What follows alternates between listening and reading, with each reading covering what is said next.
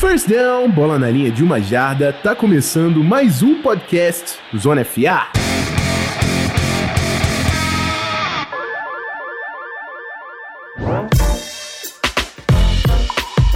Fala rapaziada, voltamos né? Uma vez por semana você vai ter o podcast aqui no feed e o número 178. Caralho, mano, eu falei que era 179. 179. Tá mais do que especial. No primeiro bloco, a gente vai falar sobre o futuro de Alabama, sem Tua Tagovailoa, né, o novo quarterback do Dolphins, como que vai ser essa temporada aí de um dos principais programas do futebol americano universitário. E no segundo bloco, aí, aí é casa, né? é casa, não tem money, não tem nem o que falar, mano. A gente vai falar dos melhores jogadores de linha ofensiva da NFL. A gente vai falar sobre os destaques individuais, né? Eu fiz uma linha ofensiva ideal com a primeira e a segunda unidade. Depois a gente vai falar dos grupos, né? Quais os times aí que entram com as melhores linhas ofensivas nessa temporada. Para me ajudar com esses dois temas, mais uma vez, Bruno Barandas, tudo certo, amigo? Tudo ótimo, Rafão. Pô, pra chegar aqui pra falar de OL, é até covardia botar a gente pra fazer isso, né, cara? Porque se deixar, a gente vai acabar com o programa aqui, fazer duas horas aí falando dessa porra e, e não tem quem pare a gente. Que, pô, se tem um assunto maneiro para falar, é OL. E ainda você cola com Alabama, talvez o programa, melhor programa da história do, do, futebol americano universitário, um time que ano sim, ano também tá entre os destaques, tá como um dos favoritos, né? Muita coisa boa no programa de hoje. É só tema pesado, literalmente, irmão. Então fica aí para acompanhar. Mas antes da gente chegar no futebol americano, bora pros recadinhos.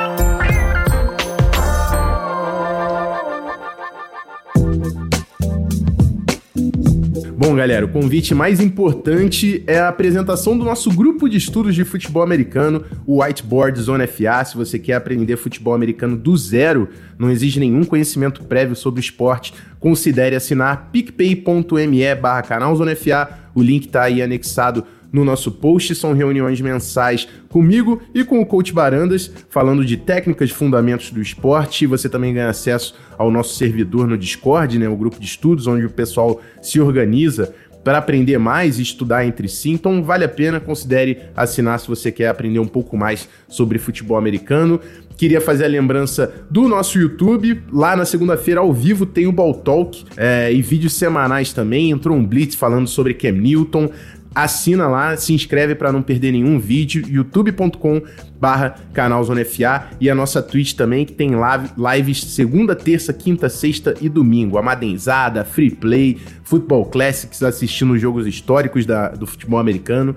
Também assina lá para não perder nada, twitch.tv barra Zona FA. Eu sei que é muito endereço, mas vale a pena porque é muito conteúdo e a gente está trabalhando também é, para vocês conseguirem cada vez mais absorver aí é, o Zona FA. Não esquece de seguir a gente nas redes sociais, arroba canal Zona FA, no Instagram, no Twitter. Segue a gente no Spotify, no seu agregador favorito de podcast. Manda o nosso link pra rapaziada. É isso. Primeiro bloco a gente fala de Alabama.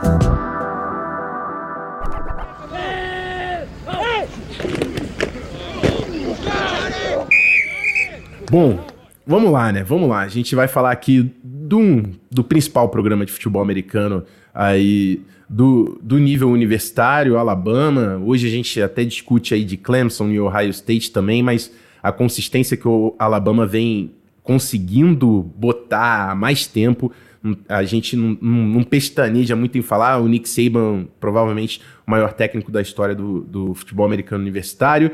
A coaching staff é complementada pelo Steve Sarkisian, é, famoso por ter substituído o Kyle Shanahan lá no Atlanta Falcons depois do Browns. Ele é o coordenador ofensivo de Alabama, entra na sua segunda temporada agora, assumiu no ano passado. E o coordenador defensivo é o Pete Golding, é, que estava em, em, Texas San Antonio, conseguiu levar Texas San Antonio ao primeiro bowl na história.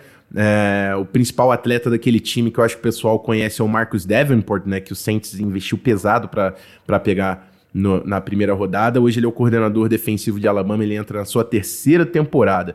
E aí eu vou dar uma recapitulada sobre os nomes para a gente depois entrar é, um pouco mais a fundo aí, ou passar a bola para o bebê para a gente começar a resenha. Saídas importantes, é, Alabama foi a primeira temporada no ano passado que eles não chegaram nos playoffs, né? Desde que o, o a, a FBS as, as, é, aderiu a esse sistema mas ainda assim Alabama continua chamando muita atenção. Foram nove jogadores nos três primeiros rounds. Na primeira rodada, Tua Tagovailoa, o offensive tackle Jedrick Wills, Henry Ruggs e Jerry Judy de wide receiver, dois wide receivers.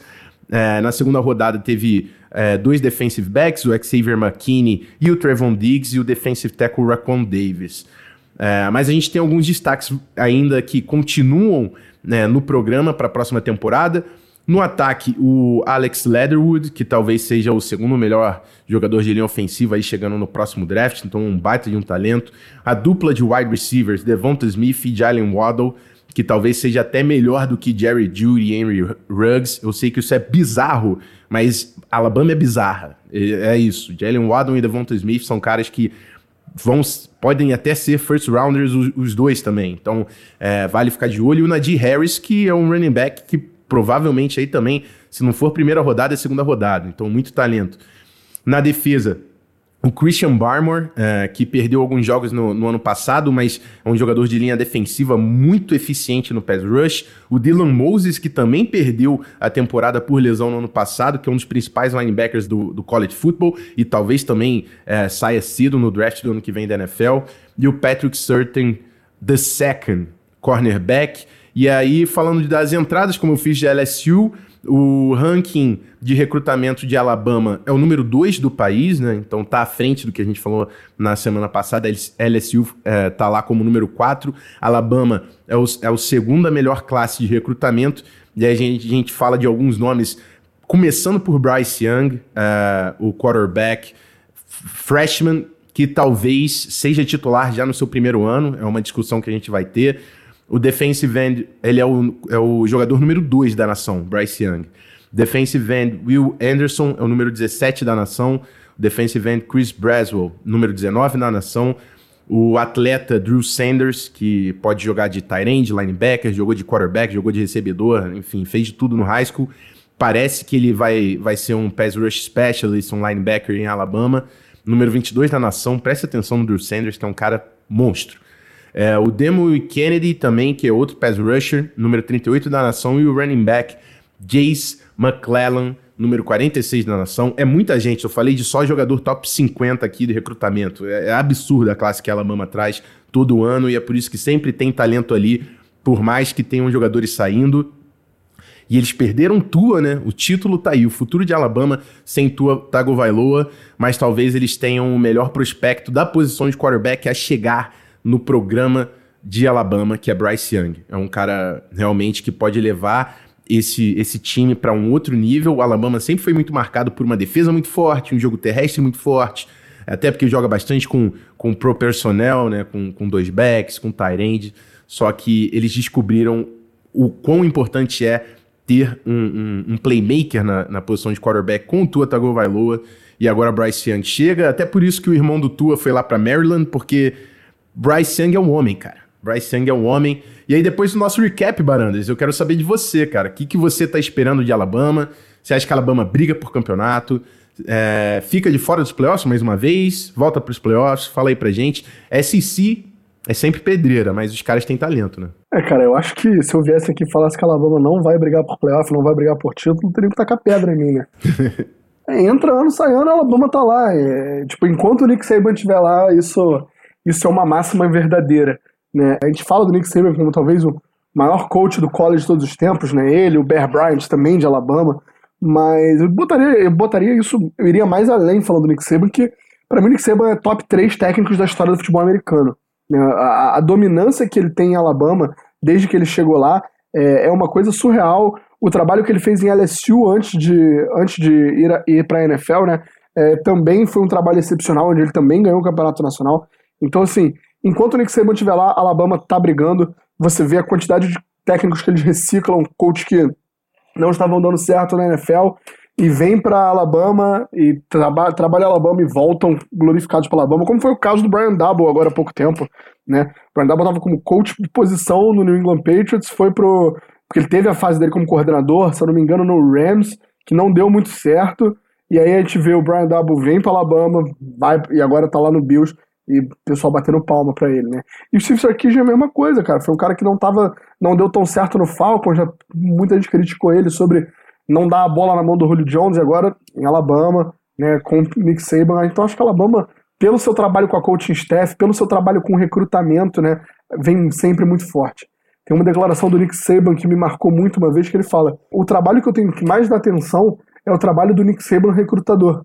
Porque se o Nick Saban recrutador faz um bom trabalho, o Nick Saban coach tem um trabalho muito mais fácil, né? Porque a gente sabe que é, é aquela velha máxima do it's not about the X and O's, it's about the Jimmys and the Joes, né? Tipo, você, no final das contas, quem ganha o jogo são os jogadores, você tem que ter os melhores atletas em campo. E a Alabama faz um trabalho excepcional de, de recrutamento todo ano. Perdeu sim grandes nomes, né? A gente tem o grande headline aí que é o Tua Tagovailoa, que já saiu no, no meio do ano da temporada por lesão. É, perde o Jedrick Wills, que para mim era o melhor OL do draft, apesar de ter saído como quarto. Henry Ruggs e Jerry Judy são uma dupla de wide receiver fenomenal. Mas aí é o que a gente fala, volta para lá. Você perdeu o Jedrick Wills, mas tem o Alex Leatherwood, que é um dos melhores OLs do país. Você tem a dupla de Davonta Smith e Jalen Waddle, que já jogaram muito ano passado e prometem uma dupla melhor que Henry Ruggs e Jerry Judy. Né? Najee Harris entrando aí, que já era o feature back do ano passado, é, é um cara que troca bem de direção, mas corre muito forte. Alabama é historicamente uma fábrica disso aí que a gente está vendo, de OL, de wide receiver e de running back. Né? Você vê também Julio Jones, Calvin Ridley, é, é, é eles mesmo sem ter produzido os grandes, grandes quarterbacks, né? a gente vê Alabama sempre produzindo grandes armas ofensivas. Né? Só que de um tempo, desde que a gente viu o Tua Tagovailoa, isso mudou. Né? não acho nem que diria de Alabama nunca ter dado valor a ter um grande quarterback, mas grandes quarterbacks não queriam ir para Alabama justamente porque Alabama focava muito no seu jogo corrido, porque a grande estrela de Alabama sempre foi sua defesa, e aí os grandes nomes não queriam ser recrutados para Alabama, não iam para lá, né? E a gente viu isso caindo por terra aí com o, o Tua Tagovailoa, que fez uma grande temporada essa nesse ano, fez uma grande temporada no ano passado, quer dizer, no ano passado e no ano retrasado, no caso, e aí a gente vê essas portas se abrindo e um grande talento como o Bryce Young, por exemplo, vindo para Alabama, né, é, com, a, com, a, promessa de jogar nesse mesmo sistema, de ser um sistema dominante em spread, que ainda assim corre pesado, que ainda assim faz essa alternância, né? Você vê Alabama entrar em algumas jogadas em empty back, em 10 personnel, 11 personnel, e daqui a pouco ela tá em 21 personnel, 22 personnel, 12 personnel, trazendo jogadores pesados, trazendo Tyrants, trazendo fullbacks. Né? E nisso ela se assemelha muito a um time profissional da NFL, nessa, nessa questão de como ela é capaz de ficar mudando o tipo de jogador que ela tem em campo e ao mesmo tempo jogar leve e pesado. E isso começa a atrair QBs de talento, como por exemplo o Bryce Young, que esse ano vem para disputar posição aí com o Mac Brown. O Mac Brown não fez uma temporada tão ruim depois que ele assumiu.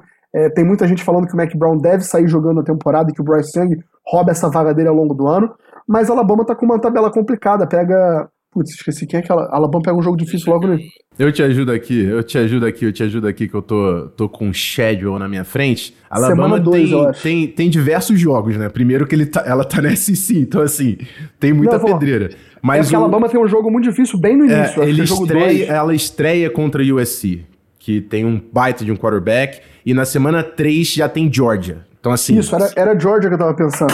Então, é, é muita é isso, pedreira. É isso que eu tô falando. Até que ponto você. Se você não confia no Mac Jones para ser o seu QB feature pra temporada, se você não acha que ele é o cara que vai chegar e vai ganhar tudo, é melhor você apostar no Bryce Young desde cara. Porque não adianta você entrar com, com o Mac Jones Aí você tem um jogo complicado contra a USC, é, que a Alabama ainda pode ganhar esse jogo tranquilamente com o jogo corrido, mas é um time que tem um quarterback, é um time forte. Aí você pega Georgia, que é muito forte na semana 3.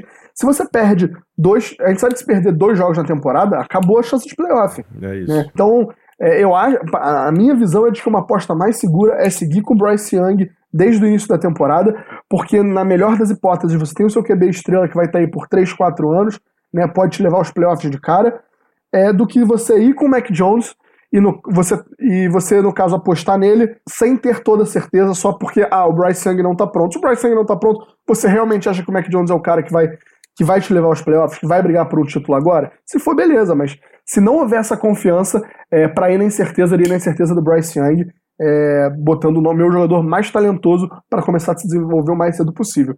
E cada vez mais a gente vê que é base true freshman dando certo, né? Vide aí é, o Trevor Lawrence, por exemplo. É. O, o, Bryce Young, assim, sem dúvida que ele é o QB mais talentoso no grupo ali de Alabama. O Mac Jones, ele tem a vantagem que ele já está no programa há mais tempo, e inclusive no ano passado ele teve jogos como titular, né, com a lesão do, do Tua.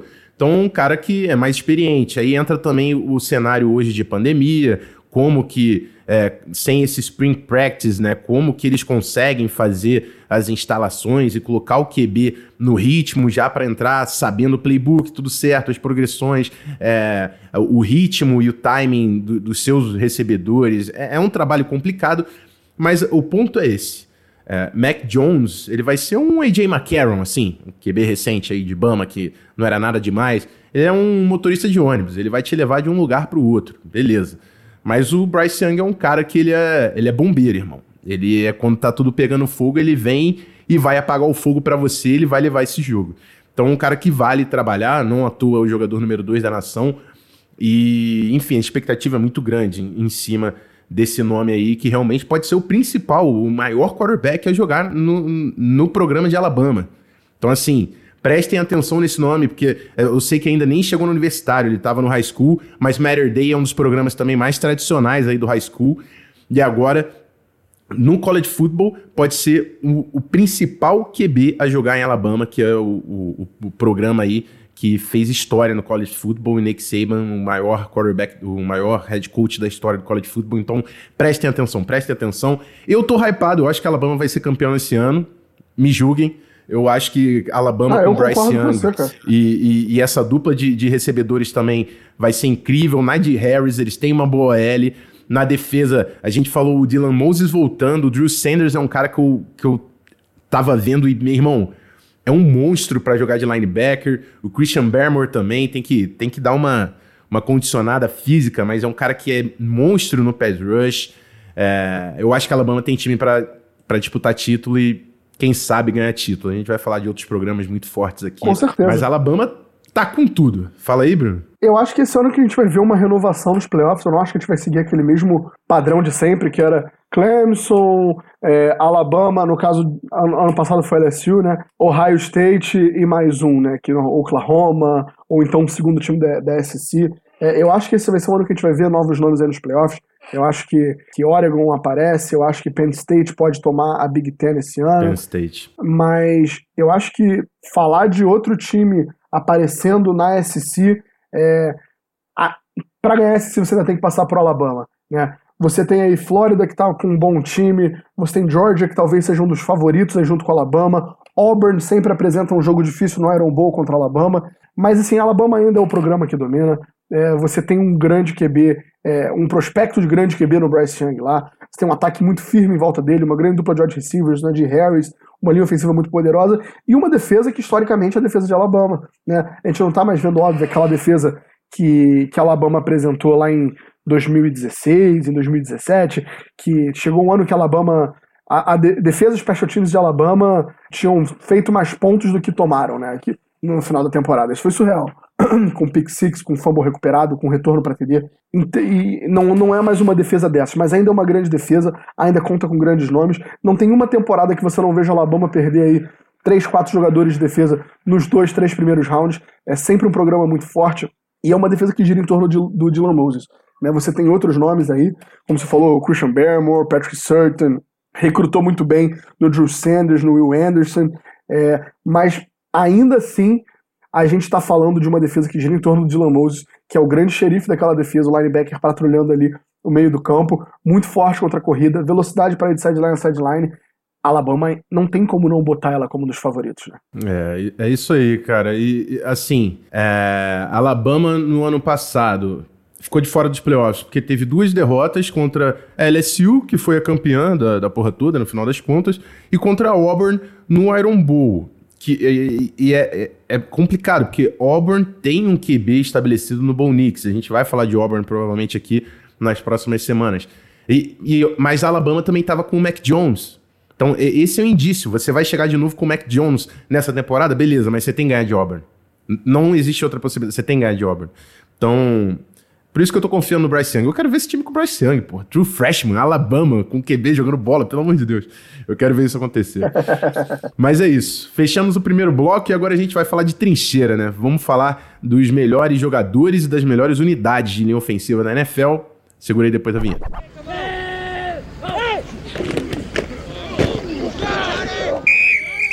Bom, aqui a, a resenha vai fluir. Eu vou primeiro falar da, dos indivíduos e depois a gente fala das unidades. Então vou passar aqui os destaques. Eu fiz uma, uma unidade ideal 1 e uma unidade ideal 2, como se fosse um First Team All Pro e um Second Team All Pro. Só que o Rafão não tem o gabarito de botar o Pro nos caras. Então, é, vamos lá. OL1. Eu coloquei da seguinte forma: Tyron Smith, Quentin Nelson, Rodney Hudson, Brandon Brooks, Ryan Ranchick, beleza? Da esquerda para direita. Left tackle Tyron Smith, left guard Quentin Nelson, center Brandon Brooks, right, o center Rodney Hudson, o, o right guard Brandon Brooks e o right tackle Ryan Ranchick. Infelizmente, Brandon Brooks já tá fora dessa temporada, mas eu não queria deixar de falar do nome dele, porque para mim, ele e o Quentin Nelson são, com algumas sobras, dos melhores guards da NFL. E aí eu fiz uma L2 que eu dei uma roubadinha, porque tinha um OT que eu não queria deixar de fora.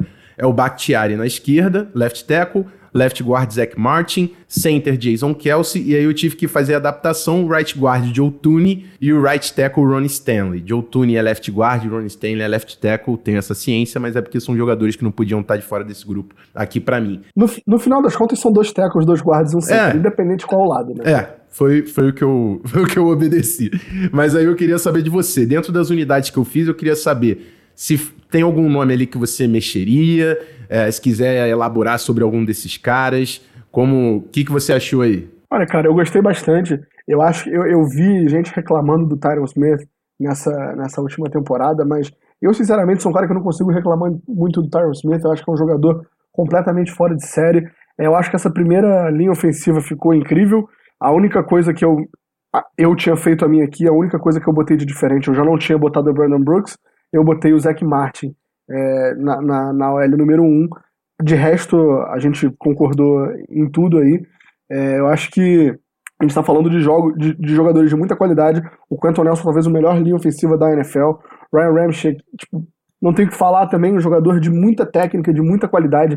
Um cara que eu fico tentado a botar, porque para mim é o melhor jogador de linha ofensiva da NFL, mas eu não acho justo botar essa, ele nessa lista, justamente porque a gente não vê ele jogando há algum tempo, né? Que é o. É o Trent Williams. Mas a gente não tem como falar do Trent Williams porque ele não joga já há duas temporadas. Mas antes de, antes de, de ter esse monte de problema com o Washington Redskins, para mim era o melhor jogador de linha ofensiva da liga. Mas não seria justo botar ele, ele nessa, nessa lista, visto que ele não tá jogando há muito tempo. Né? Na linha 2, eu gosto dos nomes do Bakhtiari e do Ronnie Stanley para tackles.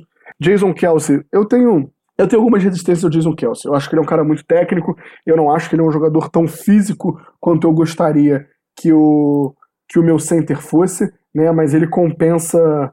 Ele compensa isso com técnica, ele compensa isso com, com bons ângulos. O, o Travis Frederick, era um nome que eu gostava muito, mas agora se aposentou, então fica difícil. Eu gosto muito de, do Marcus Pouncey. Né? É, a gente teve essa conversa mais cedo. Sei que você não concorda tanto comigo quanto o Marcus Pouncey, mas eu acho que é, é, é, um jogador que, que é físico, é um jogador que é móvel. Eu gosto muito da forma como ele se comunica na linha de scrimmage. Eu gosto muito da OL do, do Pittsburgh Steelers. Gosto muito da forma como eles jogam. Então a minha, a minha pick aí para esse center do segundo time é o Marquis Pouncey. E no lugar do Zach Martin, que eu, eu tinha promovido pro, pro primeiro time, né? Eu já uhum. não tinha botado o, o Brooks. Eu botei o Ali Marpet do Tampa Bay Buccaneers, que eu acho um jogador. É um, eu, eu, acho que é um nome que não se fala o suficiente quando se fala de linha ofensiva. É, o, o Ali Marpet é um jogador muito físico, é um jogador que tem um jogo de mãos muito bom, é muito grande e que eu acho que faz uma diferença muito forte numa linha do Tampa Bay que não é nada demais. E, e às vezes não parece tão ruim porque consegue correr a bola atrás do Ali Marpet. É, eu boto fé. Ali Marpet é um baita de um jogador. Outro nome que veio na cabeça aqui também, enquanto você estava falando, o Len Johnson, right tackle do Eagles também, é um baita de um tackle, então poderia entrar aí no lugar do Ronnie Stanley, enfim. Quando a gente está num nível muito alto, é difícil de a gente ficar julgando quem é melhor, quem é pior, mas a gente trouxe os principais nomes para dar uma uma noção para quem está conhecendo a NFL agora. E a gente aqui, eu e Barandes, somos Trent Guys, né? Por mais que a gente fique se zoando aí, a gente gosta de respeitar as trincheiras, porque a gente dá o devido valor a essa sessão do jogo. Então, queria trazer é, quem ouve e vê a NFL de uma forma um pouco mais superficial para compreender esses nomes e ficar ligado. Pode estar no seu time e você prestar mais atenção no jogo dos caras, que esses aqui realmente estão jogando em outro nível. Tem Tem mais jogadores, o próprio Check Mason, o cara do Patriots, que eu gosto pra caramba. A gente vai falar quando, quando passar pras unidades. Mas eu acho que tá mais ou menos por aí, então. É, eu, eu, um que eu achei que poderia gerar um pouco de estranheza é o Rodney Hudson na frente do Jason Kelsey, mas para mim é, é, o mesmo ponto que o Barandas fez para tirar o Jason Kelsey da OL2. O Rodney Hudson, para mim, é um cara mais completo, que consegue ser mais físico no ponto de ataque, né, no, no jogo da scrimmage. Então eu coloco ele à frente do Jason Kelsey. E é um cara para mim que é líder. Cara, para mim o Rodney Hudson é um cara que faz a OL inteira jogar melhor. Não que o Jason Kelsey não seja esse cara. Eu acho que o center dita o ritmo da linha ofensiva, sabe? É, é o cara que começa a jogada, é o cara que dá o primeiro contato. E, e eu não, não vou dizer aqui que eu não gosto do Jason Kelsey, eu não vou falar que o Jason Kelsey é um jogador ruim, porque não é. é. Obviamente, o Jason Kelsey é um dos melhores centers da NFL. Mas eu não acho que ele tenha fisicalidade para jogar da forma que eu, Barandas, gosto de ver um center jogando. Uhum. Uhum. Por isso eu concordo com o Rodney Hudson lá na, no, no, na, na, primeira posição, porque eu acho que o Rodney Hudson ele traz essa fisicalidade, né? Ele dita o ritmo, ele o set, set the tone, né? É o cara que, que marca essa, uh, esse início de jogo para mim, traz muita fisicalidade jogando. Então por isso eu boto ele na frente aí, por isso eu não boto o Jason Kelsey nem como no meu segundo time. Para mim, o, é, sério, para mim o Rodney Hudson é um cara que tem bola para ser Hall da Fama. Eles talvez não, não vá ser por causa do, do Raiders, mas é um cara sensacional. Não. E o Jason Kelsey é isso, tem essas limitações, mas para mim ainda é o center número 2 da, da liga. É, para mim, quem tinha uma discussão muito forte para talvez estar aqui era o Frederick, mas não tá mais na NFL. Então, até por isso a gente vai falar da, da unidade do Cowboys, que a gente, eu não coloquei na, nos primeiros escalões. E o Pounce também é um baita jogador. Enfim, vamos falar das melhores unidades então. Eu separei da seguinte forma, vou falar para você, Barandas, e aí tu tu comenta, faz seus ajustes, igual a gente fez aqui com, com os individuais. Melhores unidades. Separei dois escalões. Para mim, a gente tem um escalão número um, que são OLs que funcionam bem e têm muito talento. Colts e Saints. Eu acho que o, o Saints, para mim, de falar de talento, é, é, incrível o que esses caras têm na linha ofensiva. É, eles já tinham uma linha ofensiva forte, eles ainda pegaram o César Ruiz de, de first rounder. E eu sei que é um cara que eu talvez valorize mais do que as outras pessoas. A galera viu minha reação com essa pique. É porque eu gostava muito do César Ruiz, talvez nem fosse uma necessidade pro Vikings naquele momento, mas é porque eu acho que esse cara vai ser muita bola. Então agora eles têm Teron Armstead, Andrew Speed, Eric McCoy, César Ruiz e Ryan Ranchick. O Eric McCoy também é um cara que eu gostava muito chegando na liga, jogou bola no passado. É uma, é uma linha com muito talento em todas as posições, não tem ponto fraco. E, e aí a gente, eu vou falar da do Colts também, Anthony Castonzo, Quentin Nelson, Ryan Kelly, Glowinski e Braden Smith. Talento em todas as posições e o plus que o Saints não tem, que é trazer todos os titulares do ano passado para esse ano, cara. Então, assim, é, para mim é difícil tirar essas duas linhas do primeiro escalão da NFL. Depois a gente tem o Ravens. É, para mim, é uma linha que funciona muito como unidade, mas no interior talvez ela não tenha o mesmo talento das unidades que eu citei acima. E o Niners, que é, para mim, a mesma coisa. Eu acho que o sistema ajuda muito a linha do Niners em relação a talento. É, esse ano, talvez eles consigam até fazer um, um, elevar esse nível, né? Porque o Trent Williams é um cara que pode realmente mudar o patamar. Joe Staley é gigante, sem discussão, mas já estava no final da sua carreira. Eu acho que o Trent Williams, se jogar bola ao nível que ele pode, que é um dos melhores tackles da NFL, pode levantar essa linha, que também tem Trent Williams e, e McGlinchey como os melhores jogadores. O interior não tão forte, mas bem atlético, que é o que o, o Shanahan demanda mais aí da sua unidade. E aí eu coloquei o vale ser citado. Depois desses dois primeiros escalões, tem boas linhas ofensivas que eu certamente acho que tem que ser citadas, não estão para mim no nível dessas quatro que eu coloquei aqui. Eagles, per, é, por causa do dealer na esquerda, perdeu o Brandon Brooks, então acho que é uma linha que vai ter que se ajustar aí nessa temporada. O Patriots, para mim, as dúvidas também são os offensive tackles, o, o Marcus Cannon e, e, o Isaiah Wynn, que querendo ou não tem um problema de durabilidade, saúde, a gente vai ver como é que vai ser. O Steelers, que talvez merecesse estar nos dois primeiros grupos. O Barandas me lembrou dos Steelers, eu tinha esquecido. E aí ele deu uma atrasadinha no podcast e eu fui dar uma olhada.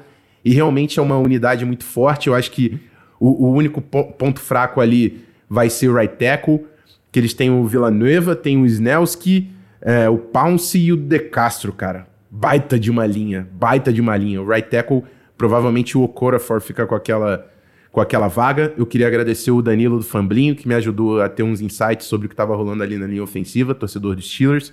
Black Yellow Podcast, segue aí, que não segue. O Cowboys, para mim também tá nesse grupo por causa da aposentadoria do Frederick, que impacta muito esse time. É, e o Titans, que também é um, uma linha que tem Taylor Luan e Roger Saffold, são caras sensacionais. É, ben Jones é um bom center, mas aí, enfim, perdeu o Jack Conklin, aí tem o Kelly ali e o Isaiah Wilson, que é first rounders. Tem algumas incertezas que para mim não me fazem colocar eles nos grupos acima. Mas é isso, falei pra caramba, Barandas. Fala aí, o que, que tu achou dos escalões? Tem alguém que você acha que tem que subir? Alguma unidade que você acha que tem que descer? Como é que tá aí pra você? É, cara, então eu faria um pouquinho diferente. Eu botaria no primeiro escalão Colts, Saints e Niners, né? É, o Niners não é aquela OL padrão que a gente gosta de ver, pesada, com muita força. Mas pro sistema que o Niners joga, ela é a OL perfeita. É uma OL muito rápida, muito móvel, se desloca muito bem. É, eu gosto muito da adição do Trent Williams, como eu falei, eu sou fãzaço de carteirinha dele. Aí você junta ele ali com um grupo muito bom, com o McGlinch, é, com Russell Richburg, com Laken Tomlinson. É um, um, time que realmente é móvel, uma OL que realmente busca é, horizontalizar o campo, né? E por isso eu botaria ela ali, porque os jogadores que eles têm, para a forma como eles jogam, é, é perfeito, né? Então, eu botaria o Niners nesse primeiro escalão, e eu traria lá do Vale ser citado para o Tier 2, eu traria aí Cowboys, Steelers e Patriots. O Cowboys perde sim o Travis Frederick, um dos melhores centers da NFL, mas ainda tem uma linha muito boa. Você tem o Zach Martin, que é um jogador completamente fora de série. Você tem Tyron Smith, Lael Collins, é um grupo muito bom. É, botaria eles aí no Tier 2. É, Steelers, que também para mim traz um, um grupo de linha ofensiva muito forte. Eu gosto muito do David De Castro, gosto muito do Marcus Pounce, Alejandro Villanueva é um jogador muito bom também, ao meu ver. Uma OL que consegue estabelecer uma fisicalidade do início ao fim do jogo, é, não é a OL mais, mais é, é, é, móvel, mas, mas trabalha muito bem essa fisicalidade. Eu gosto do, do, do tom que o Pounce e o De Castro trazem ali para o interior da linha ofensiva. Né? E o Patriots foi o que a gente falou. Eu acho que o Patriots aí é o, que, é o time que fica mais entre o Vale ser citado é, e o Tier 2. Eu ainda acho que a OL do Patriots está à frente da OL do Titans e do Eagles, mas é um, é um interior de linha ofensiva muito forte, muito forte mesmo, com é, Joe Thune, David Andrews, que volta de lesão, de lesão não, volta de doença esse ano. Ele teve blood clots, eu não sei como é que é o nome exatamente, ele tava com sangue no pulmão. Coagulação. Coagulação de sangue no pulmão, exatamente. O, e o Shaq Mason, que talvez seja um dos olhos mais móveis da NFL, ao mesmo tempo de ser físico, né? A gente falou dele mais mas lá em cima, é, tem uma cena que, que é muito impressionante para mim, que foi ainda na primeira temporada do Shaq Mason, o Dion Lewis, que era o running back do Patriots na época, é muito rápido, e ele correndo, ele já tá, tipo assim, 10 jardas depois do campo, seguindo um pull do, do Shaq Mason que ainda estava lá, sabe? O cara ainda cara, estava liderando o running back. agora, estudando. 10 jardas depois da linha de scrimmage, cara. É, é, ele é um cara que vem de Georgia Tech, né, naquele sistema do triple option, muito pull, muita mobilidade, mas ainda assim é um cara muito físico. Né? Então, esse interior de linha ofensiva do Patriots torna aquele jogo corrido tão eficiente. Aquele jogo corrido que foi avassalador nos playoffs é, em 2018, quando o Patriots foi campeão. Aí você tem o Isaiah Wynn, que é um jogador de muita qualidade, que quando ele joga, né, ele bota muita qualidade, mas tem essa preocupação com lesões. É, esse é a grande preocupação. Quando ele joga, ele joga muito bem. O problema é quando ele vai jogar, né? Ele terminou a temporada aí num ritmo bom, sem perder jogos, né? Perdeu ainda no início da temporada, mas voltou bem. Então fica essa esperança aí para a próxima. E do outro lado tem o Marcos Cannon, que eu não vou começar a falar do Marcos Cannon, senão eu vou me irritar e eu tô num dia bom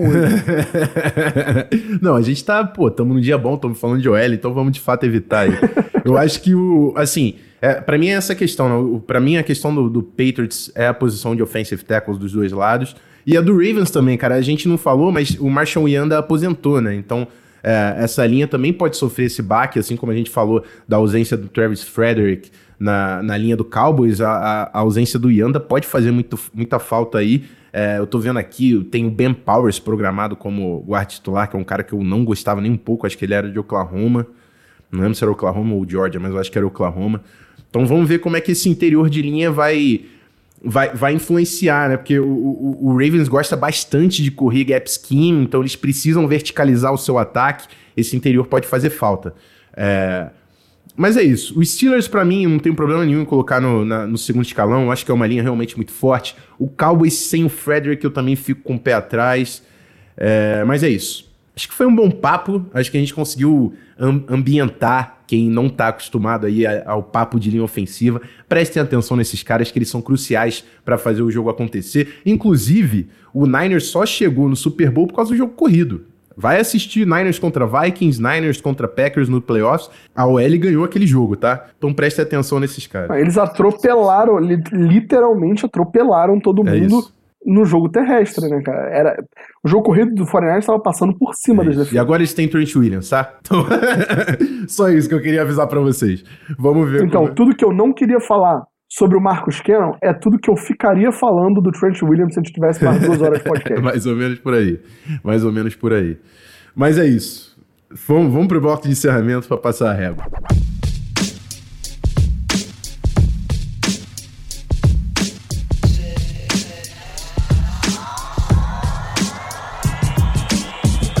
Bom game, final de mais um podcast Zona FA. Queria agradecer a parceria e a companhia de todos até o final do nosso programa. Ficou curtinho de novo, 40 minutos, mas a gente está conseguindo passar conteúdo numa eficiência incrível. E por isso eu queria agradecer o meu parceiro de crime aqui, Coach Barandas, Bruno Barandas, por sempre levar o nível da conversa. E, enfim, eu tô empolgadaço, mano. Só tá saindo aí. Eu não sei se é a linha do coach, do Saints Elite, mas o podcast Zona FA só tá saindo Elite, irmão. o negócio do podcast curto, mas com muito conteúdo sendo transmitido, cara, esse nome disso é eficiência, entrosamento, cara. Pô, tá fluindo bem o papo, tá, pô, um, dois, tabelinha.